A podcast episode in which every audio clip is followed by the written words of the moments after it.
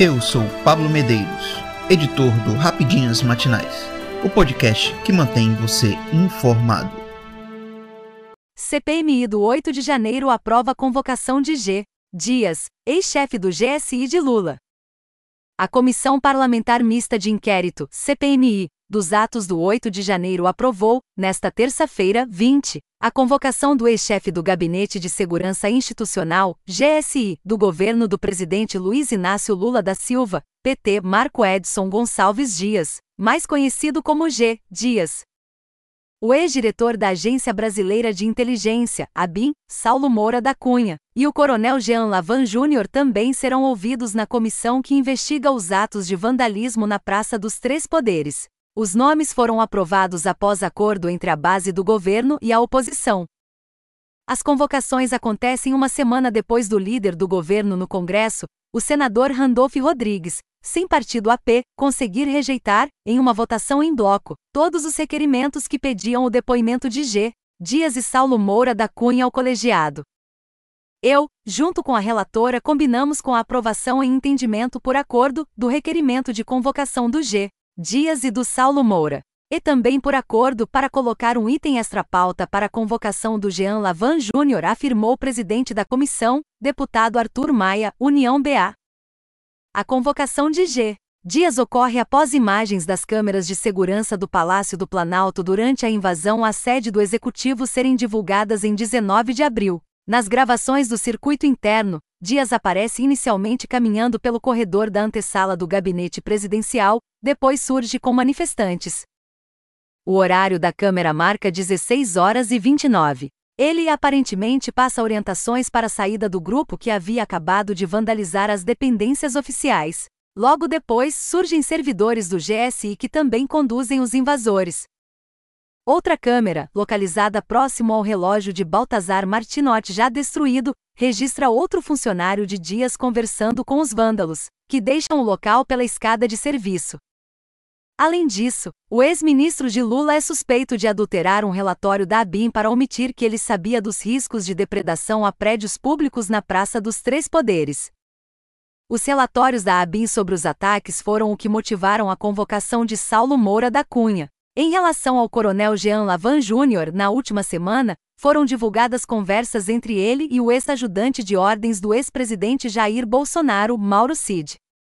As mensagens estavam no celular de Cid, apreendido após operação de busca e apreensão da Polícia Federal, em investigação que apura sua participação em adulteração de cartões de vacinação contra a Covid-19, entre eles o de Bolsonaro, nas conversas com Mauro Cid, Lavan Júnior pede pelo amor de Deus que algo fosse feito em relação ao resultado das eleições de 2022. Comebol confirma a data da abertura e do encerramento da Copa América 2024. A Confederação Sul-Americana de Futebol, Comebol, confirmou nesta terça-feira 20 a data de abertura e de encerramento da próxima Copa América, marcada para acontecer em 2024, nos Estados Unidos. Através das redes sociais, o presidente da entidade, Alejandro Domingues, anunciou que a competição terá estreia em 20 de junho, enquanto a final acontecerá em 14 de julho. O período é o mesmo em que as seleções europeias disputarão a Eurocopa. Além dos 10 países sul-americanos, a Copa América também contará com as seis melhores nações da Confederação de Futebol da América do Norte, Central e Caribe, CONCACAF. Atual campeã, a Argentina ainda contará com a presença do atacante Lionel Messi. O Brasil, por sua vez, será liderado pelo italiano Carlo Ancelotti. Julgamento de Trump sobre documentos secretos é marcado para dia 14 de agosto. A Justiça dos Estados Unidos marcou para o dia 14 de agosto o julgamento de Donald Trump sobre os documentos secretos, de acordo com uma ordem judicial desta terça-feira 20. Ele foi alvo de 37 acusações federais, sendo 31 referentes à violação da lei de espionagem pela retenção proposital de informações da Defesa Nacional, 3 sobre reter ou esconder documentos em uma investigação federal, 2 de declarações falsas e 1 de conspiração para obstrução da justiça.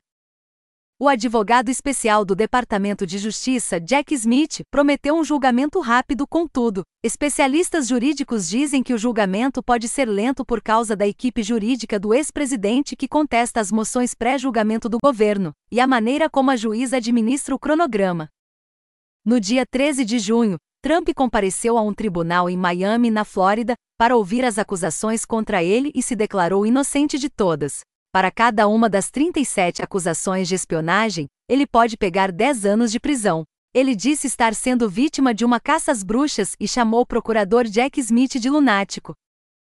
Trump é o principal candidato do Partido Republicano para ser candidato à Casa Branca em 2024, e mesmo diante dos casos contra ele, segue crescendo nas pesquisas e aparece bem à frente do seu principal concorrente no partido, o governador da Flórida, Ron DeSantis. As acusações da terça-feira, 13, somou a terceira vez que ele virou réu em três meses. Em abril, Trump foi réu por falsificação de registros, incluindo comprar o silêncio de uma atriz pornô com quem teve um caso extraconjugal, e em maio, foi considerado culpado de abusar sexualmente da escritora e ex-jornalista E. Jean Caron na década de 1990. De todas as acusações que enfrenta até agora, essa é a mais delicada e classificada como uma das piores, porque envolve documentos secretos dos Estados Unidos que estão diretamente ligados com a segurança do país. Se condenado, ele pode pegar até 400 anos de prisão. Trump foi o primeiro ex-presidente a virar réu sob acusações federais. Lula desembarca na Itália, mas não deve se encontrar com a primeira-ministra Giorgia Meloni. O presidente Luiz Inácio Lula da Silva, PT, desembarcou na Itália por volta das 10 horas, horário de Brasília, desta terça-feira, 20. De acordo com a agenda do mandatário, o primeiro compromisso se trata de uma reunião com o sociólogo Domênico de Masi em Roma. Na quarta-feira, 21, ele fará uma reunião com o presidente da Itália, Sérgio Mattarella, e uma visita ao prefeito da capital italiana, Roberto Gualtieri, no gabinete da prefeitura. Também está prevista uma audiência com o Papa Francisco no Vaticano.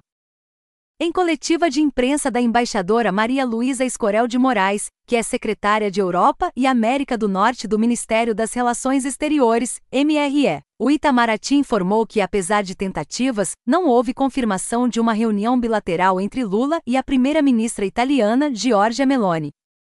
Primeira mulher a ocupar o cargo e líder do governo italiano, que é parlamentarista. A líder da extrema-direita italiana comandou a coligação vencedora nas eleições parlamentares de 2022. A Itália é um parceiro estratégico por vários motivos, a começar pelo fato de que no Brasil existe uma comunidade descendente de italianos que calculamos na faixa de 30 milhões de habitantes e, portanto, temos uma influência da cultura italiana muito significativa. Por outro lado, temos 100 mil brasileiros ou pessoas de dupla nacionalidade vivendo na Itália, e isso já gera naturalmente um intercâmbio e uma necessidade de cooperação entre os dois países, declarou a embaixadora sobre a ida à Itália. Na reunião com o Papa, Lula deve convidá-lo para participar do Círio de Nazaré, uma das principais festas religiosas do país, como já declarou anteriormente.